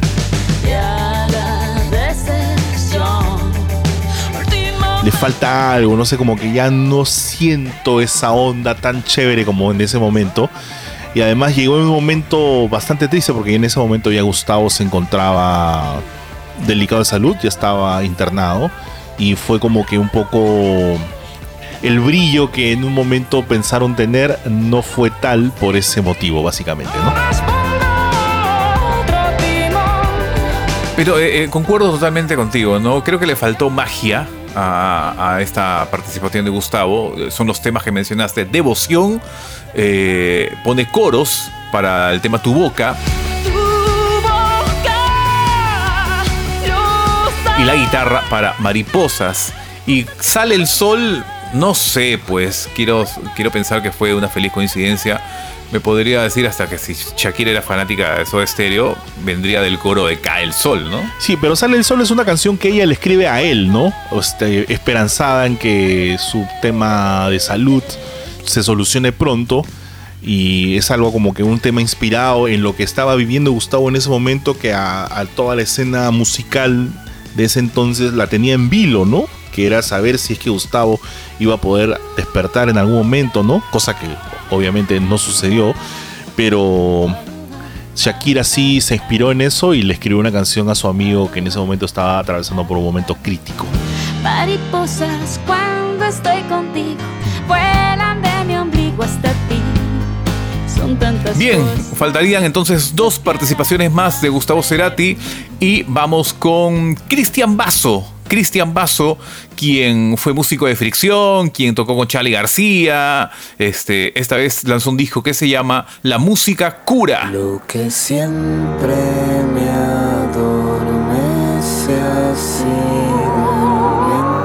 Así es, y Gustavo participa eh, tocando la guitarra en el tema Viento, donde también está Richard Coleman, o sea que era ya, solo faltaba el señor Samalea y era fricción.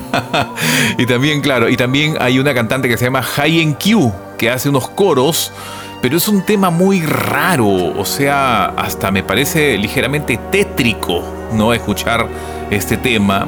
Eh, no le encuentro mucho sentido a la canción, pero... A ver, en- suéltala, suéltala. Lo que siempre me despierta ha sido un cuento. Sí, ven que es un tema atípico, ¿no? Muy oscuro, ¿no? Sí, total, ¿no? Es un proyecto más artístico que otra cosa, me parece. Y bueno, Cristian Basso siempre ha ido por ese lado, ¿no? No le ha interesado mucho la masividad ni, ni hacer hits, sino eh, hacer lo que él le dé la gana, ¿no? Entonces tiene la posibilidad de llamar a Gustavo porque era su amigo, porque había tocado con él, habían grabado juntos en muchas épocas. Y también obviamente a Richard Coleman. Este proyecto salió en el 2011 cuando ya Gustavo se encontraba en estado de coma, ¿no? Sí, totalmente, totalmente. Pero cerramos este capítulo con algo ligeramente más, más alegre, ¿no? Y la participación en el disco Siberia Country Club de Richard Coleman.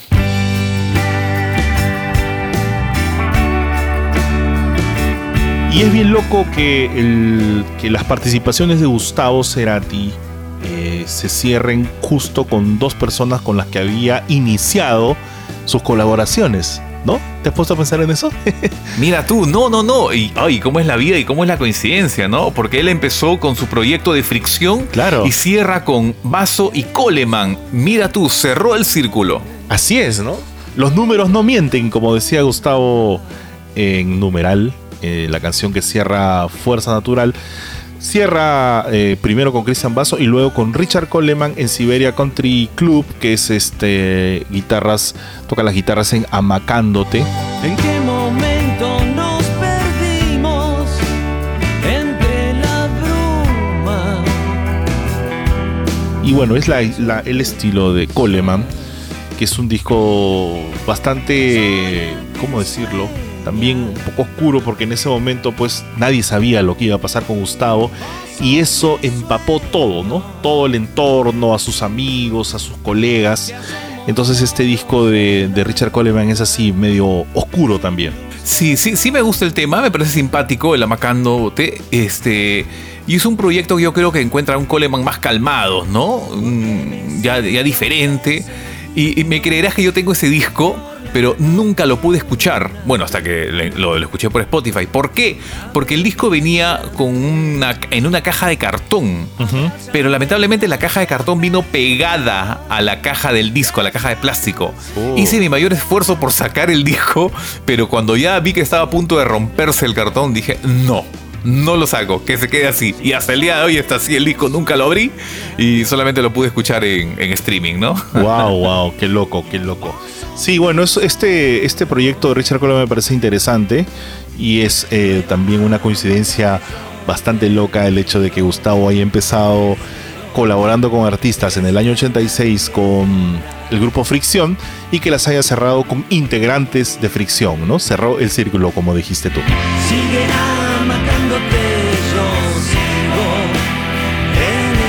Ajá. De esta manera entonces estamos cerrando ya toda la serie de colaboraciones que hizo Gustavo Cerati. Si es que tú tienes alguna por ahí que se nos haya escapado, te invitamos a que las comentes en nuestras redes sociales. Este, y con todo gusto nosotros este, vamos a comentar también ahí. Y eh, no sé, Juanca, si ya tienes tu, tu top 5 de las mejores canciones de Gustavo Cerati en esta segunda parte de los capítulos dedicados, ¿no? Bueno, mi top 5 empieza con algo bastante polémico. Ajá. que es obviamente la participación de Gustavo con Shakira y el tema Día Especial. O sea, me parece que dentro de todo lo que significó para él grabar con una estrella de renombre mundial, con una producción súper internacional, con un presupuesto ilimitado, con todas las, con todas las cremas, como decimos acá en Perú, significó un, un- escalón más en su carrera artística y musical. Así que yo me quedo en primer lugar con Shakira Día Especial.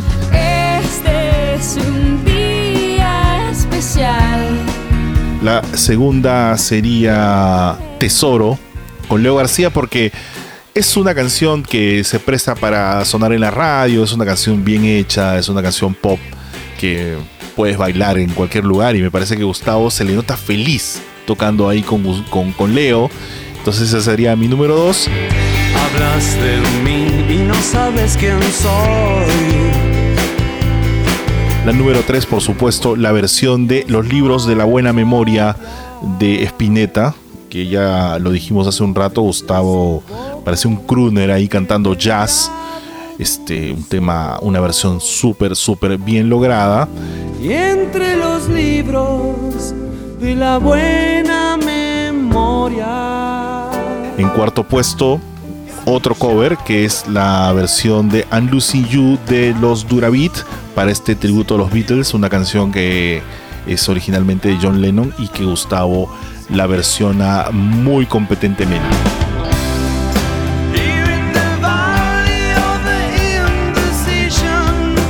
Cierro mi top 5 con algo bastante anticomercial, el tema Arcano sin nombre de Fernando Zamalea. Me parece que es un proyecto infravalorado, como lo dije en su momento, y que creo que deberían tenerle más atención. Ojalá en algún momento me pueda conseguir ese disco en físico porque es muy, muy hermoso.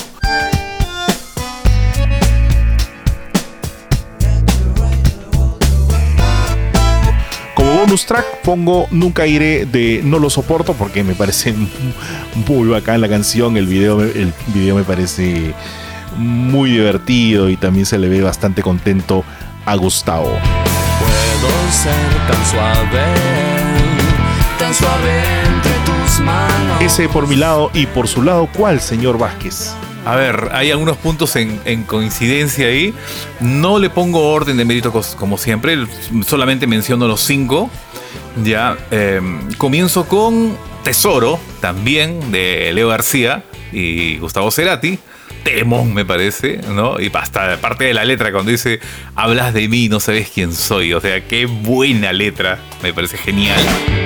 Hablas de mí y no sabes quién soy.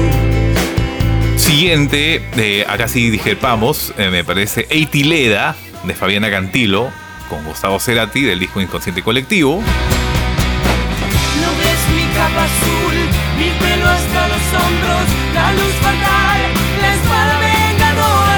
Siguiente, eh, Electroshock con Telefunca, ¿no? Buena canción. Sí, buenísima canción.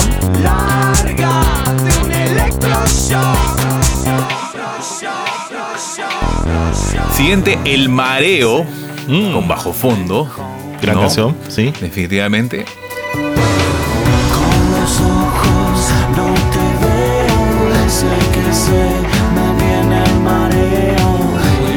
Y la quinta podría ser Zona de Promesas con Mercedes Sosa.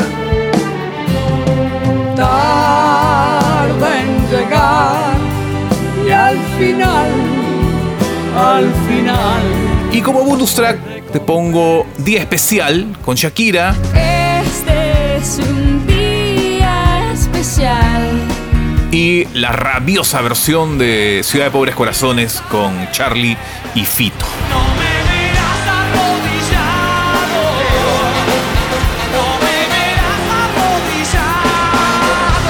Qué bacán no coincidir casi en nuestras listas y eso es lo hermoso y divertido de la amplia discografía de Gustavo. Nos puede gustar una u otra cosa, pero finalmente son canciones que Gustavo estuvo involucrado, que le metió mucho corazón, mucho talento y que bueno, los, los artistas originales a quienes invitaron a Gustavo se deben haber sentido muy privilegiados porque obviamente grabar con él no era cualquier cosa. Y do- donde sí vamos a coincidir, mi querido Juanca, definitivamente esta vez es como el capítulo anterior, en la participación más mala que tuvo en este capítulo.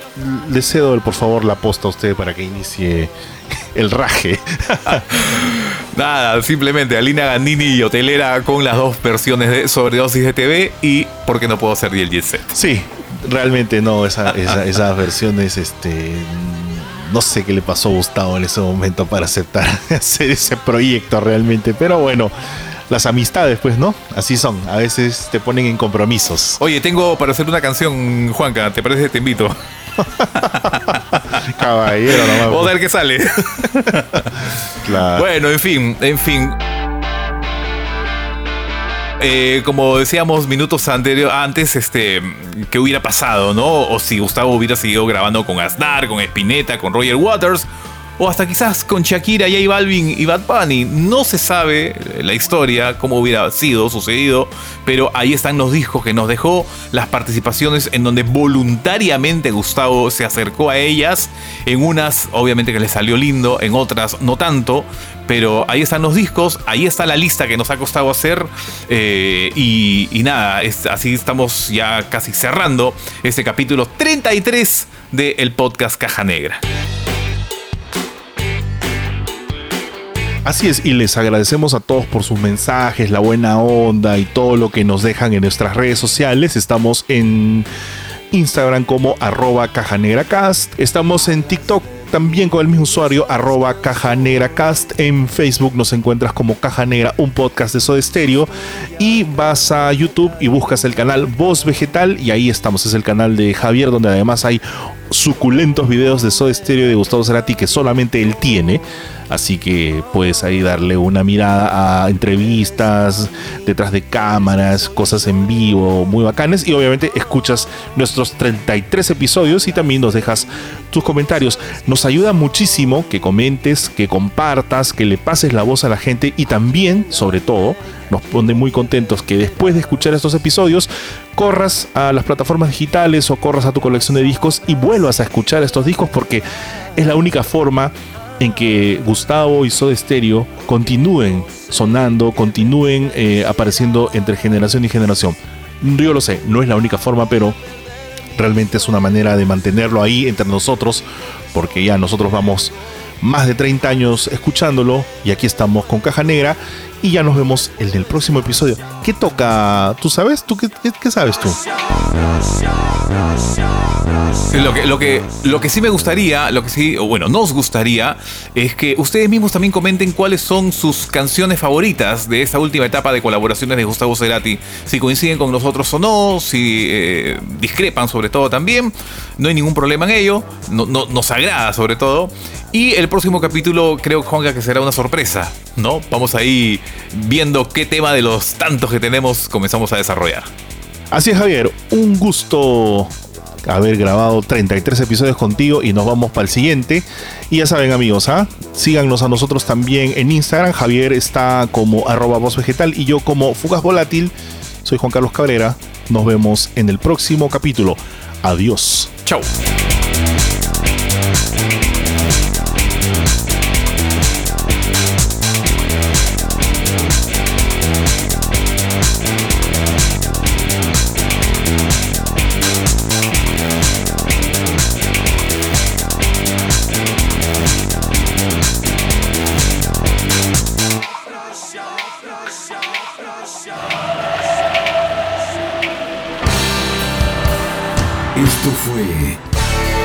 Caja Negra. Con Juan Carlos Cabrera y Javier Vázquez. Caja Negra. El podcast. Hasta la próxima edición. Caja Negra.